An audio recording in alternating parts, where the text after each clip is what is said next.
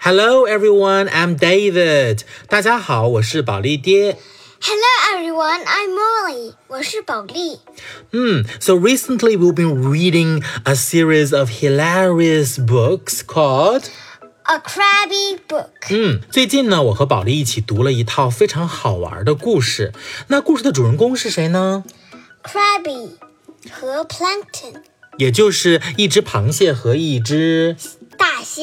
啊，OK。So what's your favorite story, Molly?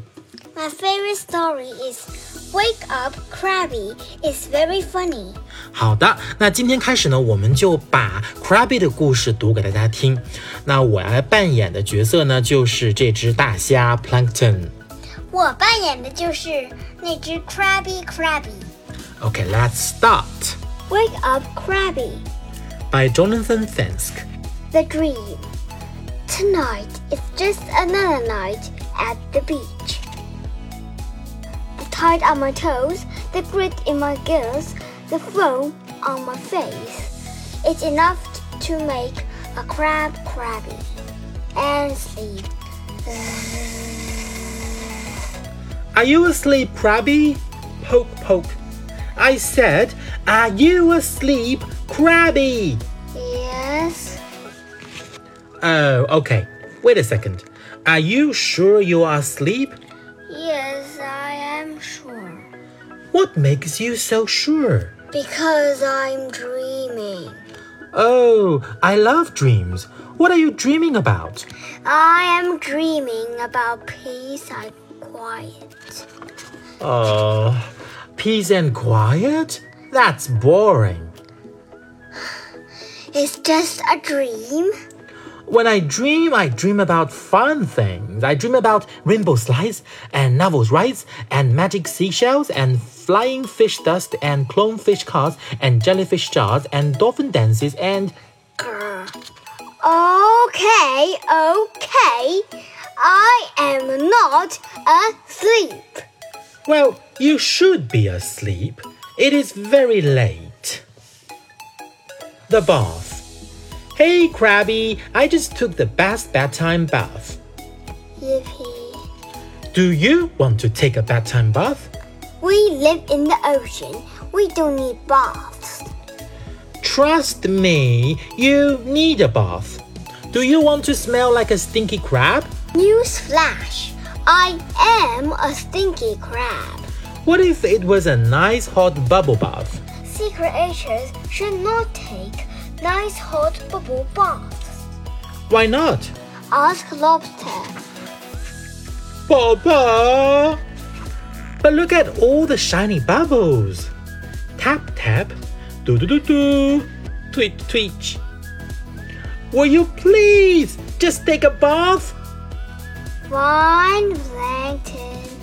You really want me to take a bath? Yes! Then I will take a bath. Yay! But you cannot watch me take a bath. Silly me. Oh. Oh. All done. Wow, that was fast. Wait a second. Where is the bath? I took it. The song. Hey, Krabby, will you sing me a bedtime song? No, Plankton. I will not sing you a bedtime song. Hmm.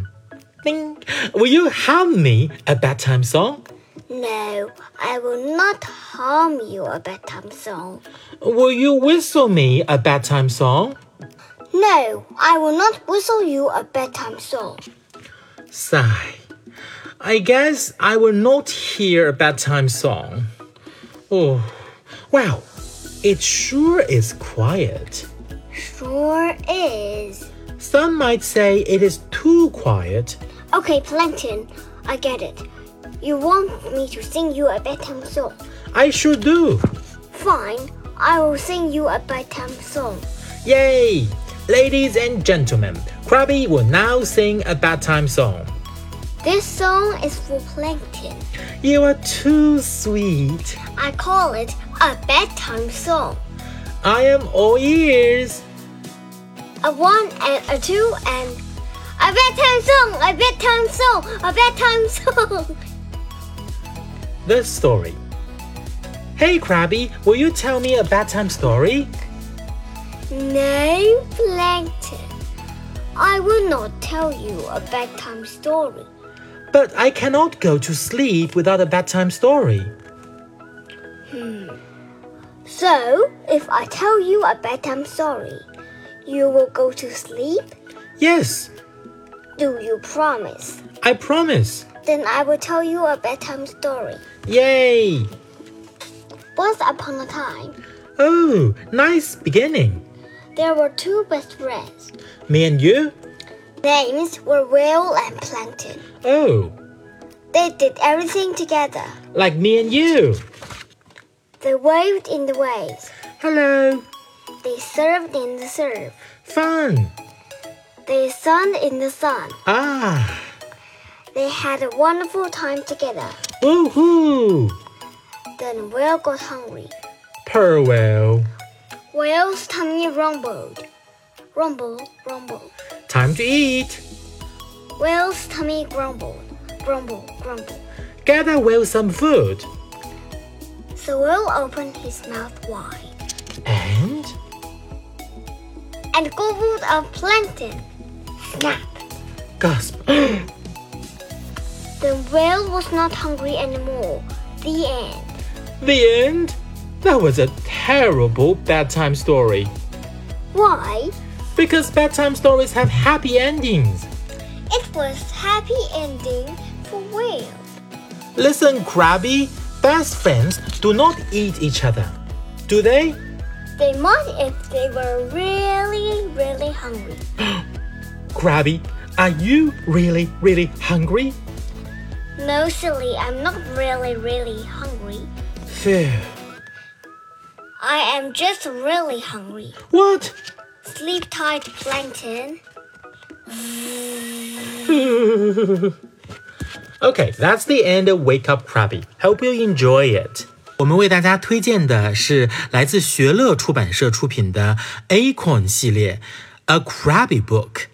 如果呢你还喜欢更多的保利爹推荐的英文原版读物，请关注保利英语实验室微信公众号，大家也可以给我留言。我们下次节目不见不散哦。See you next time.